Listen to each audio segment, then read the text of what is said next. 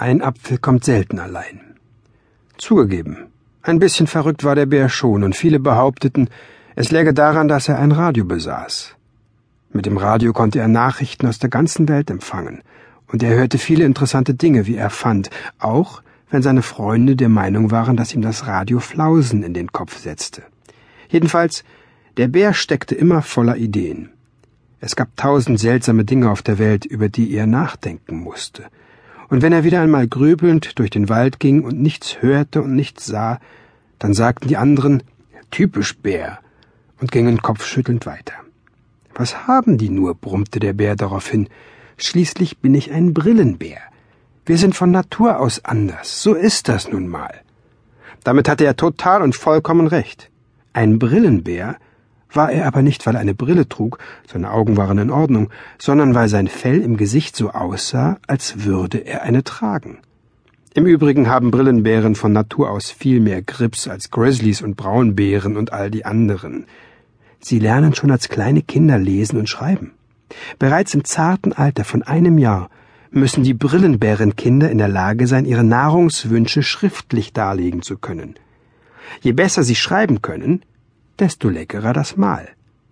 Wer zum Beispiel nur schreibt, hab Hunger, der kriegt die Reste vom Vortag.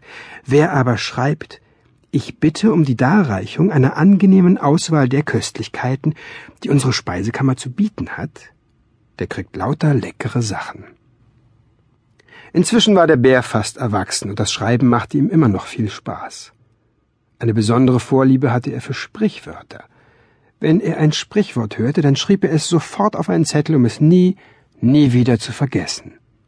Sofort bedeutete, er holte sich erst einmal etwas zu trinken, damit er sich besser konzentrieren konnte, setzte sich an den Tisch, suchte unter den vielen Zetteln, die den Tisch bedeckten, einen, der noch leer war, räusperte sich vernehmlich und sagte Äh, wo ist denn der Bleistift?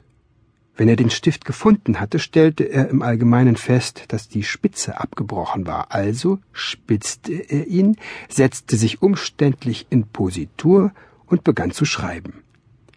Inzwischen hatte er manchmal das halbe Sprichwort wieder vergessen oder er vermischte die Sprichwörter miteinander.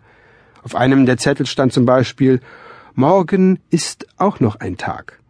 Ein Sprichwort, das jeder kennt, aber das der Bär nie so recht verstand, denn er hatte ist aus Versehen mit zwei s geschrieben.